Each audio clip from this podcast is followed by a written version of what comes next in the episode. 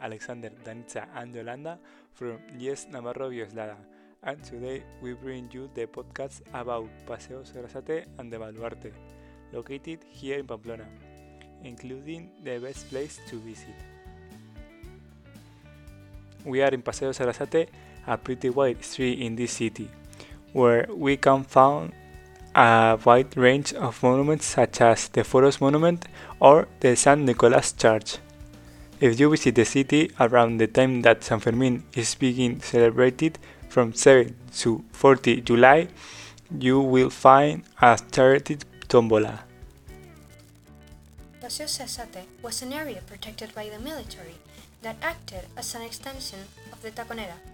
The statues on the sides of it are the same as those that adorned the Sabatini Gardens and the Plaza de Oriente in Madrid. Paseo Sarasate is named after the great Pamplona violinist, conductor, and composer Pablo Sarasate, best known for works like Aires Gitanos and Serenata Andaluza. Although this street is officially called Paseo Sarasate, some people still call it Paseo Valencia. When placing the statues along the street, the plan was to place them on the cornice, but according to legend, the wife of Felipe V dreamt that they fell on top of her, so they were installed in the place where they are now. As they were designed to be placed at a certain height, they are not as detailed as they should be when placed at the distance they are. Additionally, there was a mistake in the shipment of the statues. Because of this, the identity of most of them is unknown. The next area to visit is the Fueros Monument, which is the most outstanding of all the monuments to be found along the Paseo Sarasate. A curious fact is that at the top of the statue there is a figure of a woman holding up a scroll at the end of this street. This statue was a work of Navarra architect Manuel de Ubago and the sculptor Ramon Carmona. The surrounding statue represent the art, history, industry, peace, and work.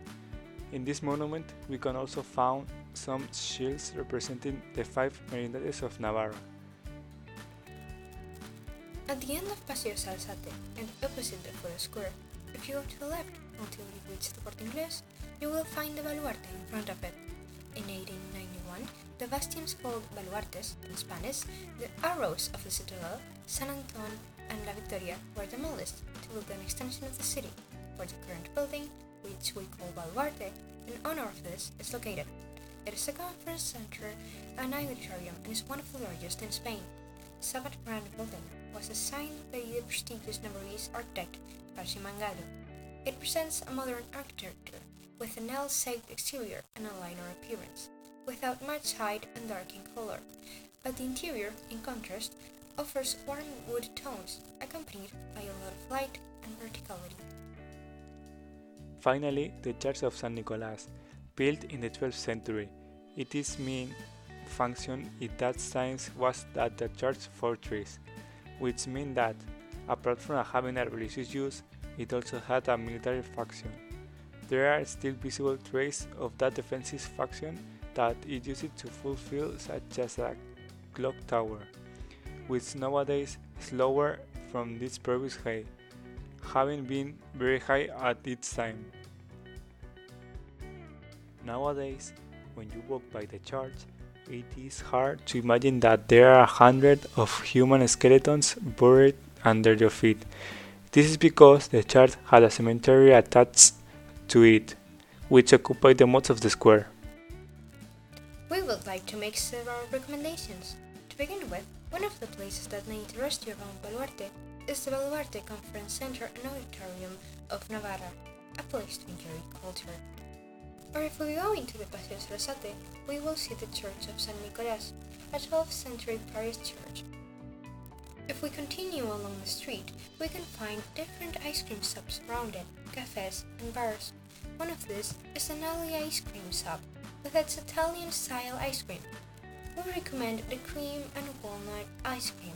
And finally, you can find the Hotel Cittadella nearby, a good place to stay and spend your holidays at for a good price.